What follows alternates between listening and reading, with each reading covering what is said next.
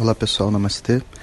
Então esse é o meu segundo podcast e eu resolvi gravar na Biblioteca de Londres porque realmente eu tive acesso aqui a umas coisas incríveis que eu queria compartilhar para vocês. Enquanto eu falo com vocês, eu estou olhando aqui para os manus, os manuscritos de Shakespeare. Incrível. A gente poder ver como que ele escrevia. Tudo retinho. E Shakespeare realmente assim, a letra dele é a letra de um artista. Não é cheio de garrancho, não.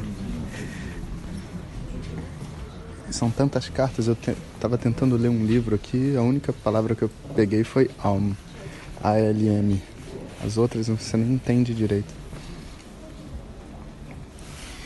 Do outro lado aqui tem algumas cartas de. Uh, que é Michelangelo.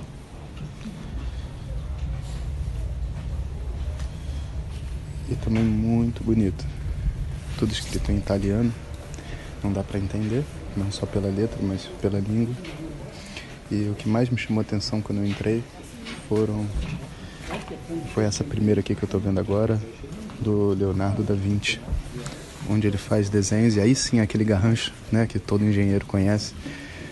Ele vai desenhando as figuras e, e colocando e colocando os desenhos e escrevendo as observações. Muito bonito de ver, incrível.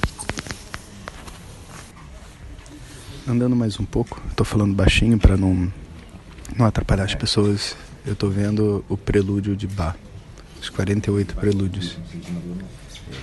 Também cheio de garrancho. Incrível. Simplesmente incrível. Sabe naqueles papéis pautados de música que a gente aprendeu piano quando era pequeno. Benet. Vamos para a próxima sessão.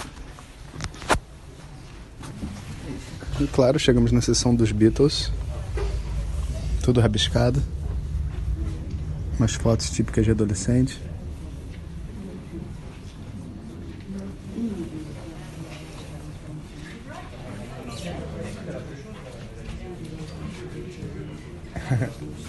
I think I'm gonna be sad. I think it's today, yeah. The girl that's driving me mad, it's going away. Well, she's got a ticket to ride, she's got a ticket to ride, she's got a ticket to ride, and she doesn't care. And she don't care. She doesn't care, não tá errado, mas tudo bem. É interessante de perceber que o lugar é todo silencioso. Né?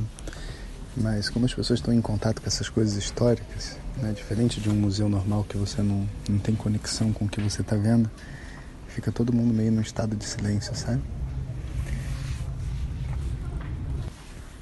E minha mãe que está comigo aqui está maravilhada com as inúmeras imagens desenhadas nos livros com folha de ouro, esses desenhos todos que ela gosta. Ela está aqui em Londres fazendo um, uma espécie de um mestrado em arte. E agora a gente está na sessão japonesa. Também um monte de kanji. Muito bem feito.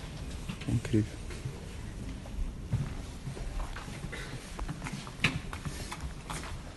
Agora chegamos numa sessão Textos Sagrados do Hinduísmo. Vamos ver o que, que tem aqui. As encarnações de Vishnu. Ah, os avatares. Olha que legal. E são desenhos bem simples. Eu acho que para a Índia isso aqui não é muita coisa. Na né? Índia eu acho que a gente encontra muita arte desse tipo, mas realmente aqui se sobressai. E tem um pedaço do Devi Mahatmya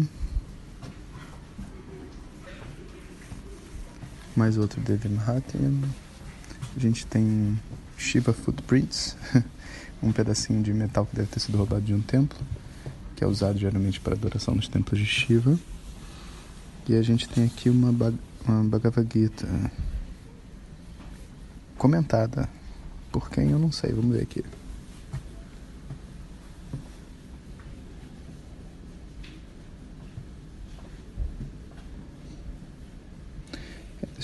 Escolheram um verso interessante.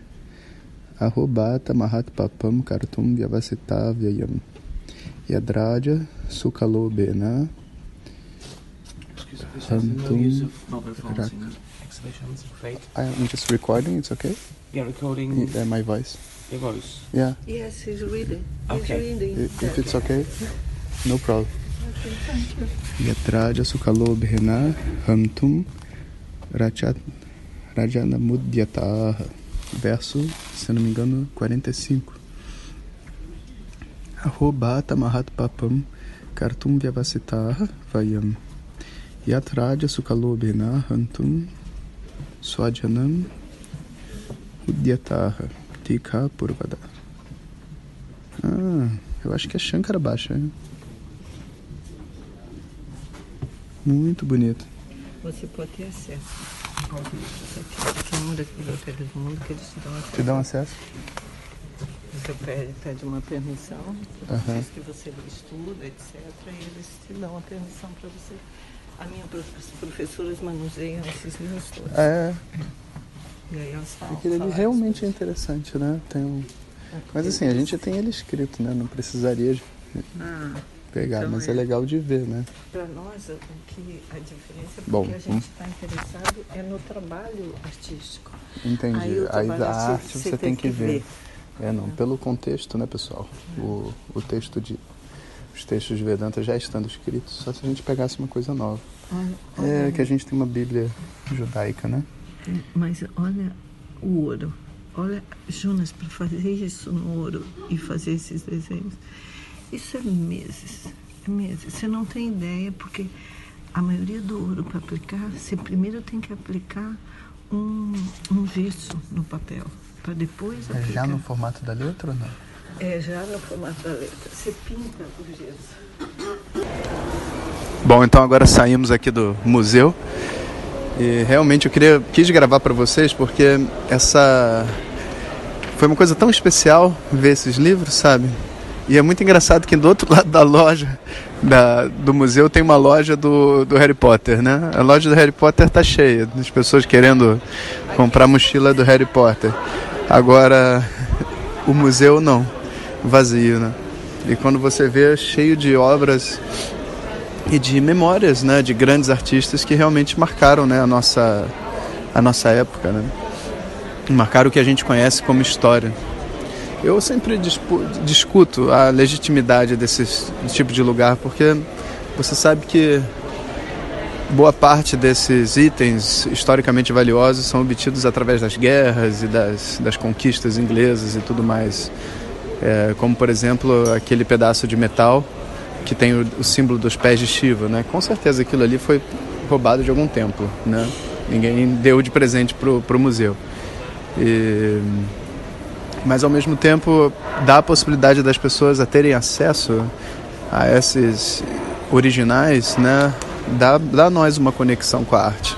Eu estava conversando com a minha mãe e ela disse que uma das coisas que ela está aprendendo aqui, inclusive é algo que eu já conversei com vocês naquela palestra sobre a arte e o autoconhecimento, é que a arte ela, ela era us- usada no passado como uma forma da pessoa se transformar.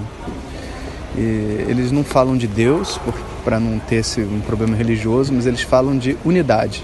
Então, todas as obras têm como objetivo o reencontro com a unidade e as transformações que o artista passa nesse processo. Né? É como se fosse um processo de autoconhecimento mesmo, é um processo de autoconhecimento.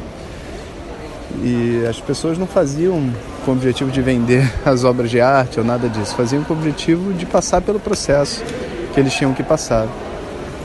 E, enfim, então vou continuar aqui meu caminho por Londres. Espero que vocês estejam gostando dos podcasts. Não é tão emocionante como no, na Índia, pelo menos por enquanto. Estamos bem, graças a Deus. E não deixem de colocar o comentário de vocês e, enfim, daqui a pouco a gente se encontra de novo. Um abraço a todos. Hariom.